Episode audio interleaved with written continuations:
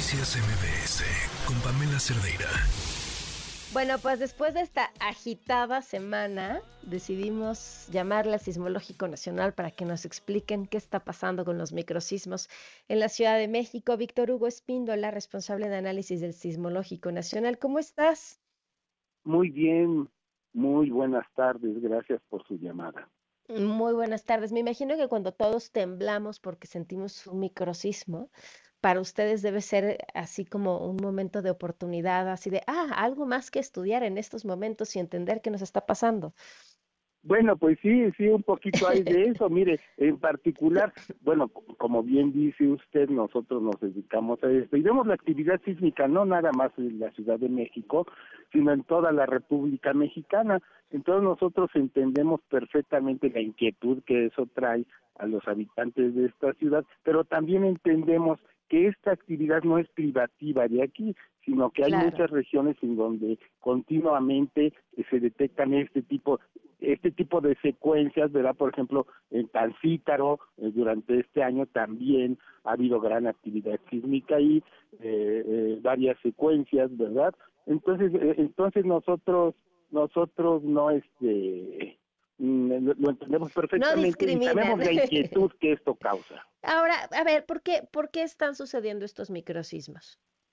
¿Por qué están sucediendo? Mire, la Ciudad de México eh, eh, eh, se encuentra en la parte central de lo que es el eje volcánico. Y el eje volcánico sabemos que tiene su origen precisamente por la deformación en la corteza y es lo que da, origen a toda la actividad que es parte de la cuenca del Valle de México, entre otros, ¿verdad? Ahí tenemos eh, eh, eh, este, pues el Chicle, ¿verdad? Que hizo erupción hace, hace algunos, un par de milenios, tenemos el Popocatépetl. Entonces, junto a esa actividad volcánica, también por la misma deformación, existe gran cantidad de fallas activas que si bien no presentan esa actividad continuamente, sí la percibimos, como es el caso de, en el caso del mes de mayo de este año, que fue muy alta, y ahora en, estos días de, de, esta semana. Entonces están asociados al fallamiento eh, dentro de la Ciudad de México, un sistema complejo de fallas. Ahora, eh, ¿qué, qué, ¿qué tan eh, certero es ese dato, o sea, que estamos hablando de un sistema de fallas que ya existen y es un movimiento normal, o que pudiera ser, no sé, la formación de algún otro tipo de eh, volcán o algún otro tipo de movimiento. No, no es certero, o sea, de, que están asociados a esa a ese rompimiento súbito de, de de, estas fallas, eso es completamente certero. Eh, uno analiza las formas de onda, los registros sísmicos, y entonces se da uno cuenta del comportamiento.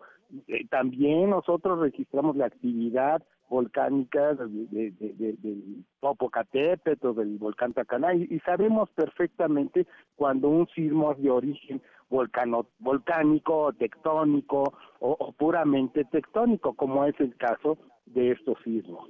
¿Y cuál es la diferencia? ¿El tiempo, eh, la magnitud, el epicentro? No, no, no, la diferencia es el comportamiento, el fenómeno en sí. Una cosa es un rompimiento de una falla que genera ciertos tipos de ondas y cierto tipo de frecuencia. Otro, por ejemplo, una un vulcano tectónico, un sismo vulcanotectónico, la, la componente eh, en cuestión de frecuencia se llama frecuencia espectral, son diferentes. Mm. Ajá, lo, los hemos escuchado mucho de ondas armónicas, todo esto que está asociada con la actividad volcánica. En este caso, como le vuelvo a mencionar, no hay duda de que es puramente asociado a ese a ese desplazamiento de fallas, ese movimiento súbito, que en realidad para estos sismos son áreas que apenas este, tienen unos eh, decenas de metros. ¿Y dónde están los sensores que, que registran eh, las ondas de este tipo de sismos o de microsismos? Eh, perdón, no lo escuché bien. O sea, tienen, supongo, sensores que registran estas ondas de Bueno, en general, mire, en, la Ciudad de México existe gran cantidad de sensores sísmicos. En las últimas, en los últimos años, en la última década, se ha hecho un, gran esfuerzo por tener muchos sensores, entonces no son propiamente el servicio sismológico todos, sino que es, eh, eh, eh, es, la lucha de muchas instituciones, como es decir, el Instituto de Ingeniería, la Universidad Autónoma Metropolitana, el CENAPRED y el mismo servicio sismológico, que son sensores que miden aceleraciones en el suelo y también eh, sismógrafos propiamente que miden velocidad.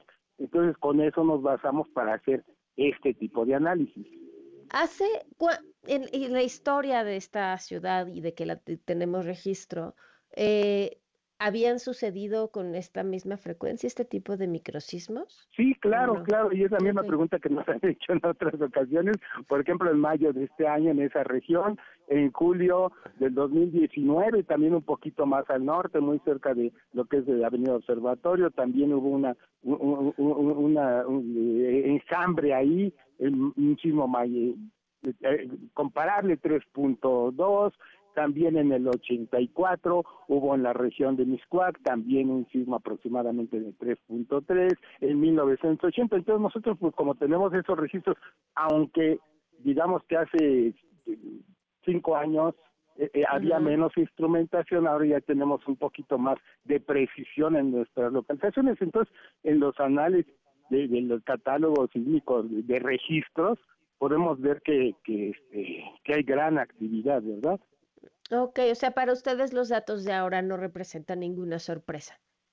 No, no representan ninguna sorpresa, pero siempre la sorpresa es que puede uno detallar con mayor precisión la ubicación de estas fallas, eh, eh, eh, que muchas de ellas no están cartografiadas y que nos vamos dando cuenta precisamente por sus efectos en, pues en, en la población y en particular en los registros sísmicos. Eso le iba a preguntar, ¿en dónde podemos consultar esta, estas cartografías de las que sí se tienen mapeadas?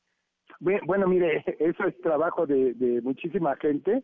Nosotros tenemos ahí eh, en la página del Servicio Sismológico eh, algunos reportes de sismos se pueden consultar y ahí vienen precisamente algunas algunas imágenes de este fallamiento y la fuente de donde se toman, que es gente, son principalmente geólogos, ¿verdad? Que, que han trabajado pues desde hace muchas décadas en la Ciudad de México. Entonces una fuente sería ver los reportes técnicos del Servicio Sismológico y ahí vienen las fuentes de muchos de lo que le estoy diciendo. Víctor, con, a ver, eh, digo, sé que esa ya no es, ya no es dentro de tu rama, pero, pero con esos datos que hoy se tienen, con ese mapeo que hoy se tienen, ¿podrían las autoridades de la ciudad hacer un trabajo eh, preventivo sobre las construcciones que se encuentran en las zonas de riesgo porque eventualmente podrían suceder eventualidades ahí? No, claro que sí, siempre el servicio y todas las instituciones afines a esta actividad están en, constante comunicación con las autoridades de protección civil a, nivel nacional y, local. Entonces, sí, se toman en cuenta y ellos, precisamente la reglamentación en construcciones este, detallada regionalmente, pues eh, eh, ha sufrido cambios precisamente por toda esta información. Así es que no es que se pueda, sí se toman en cuenta. Se Afortunadamente se toman en cuenta. Ah, qué bueno, eso es una buena noticia. Pues Víctor Hugo, muchísimas gracias por habernos acompañado. No, gracias a ustedes por dar esta información, muy amables. Un saludo a su mm. audiencia. Noticias MBS con Pamela Cerdeira.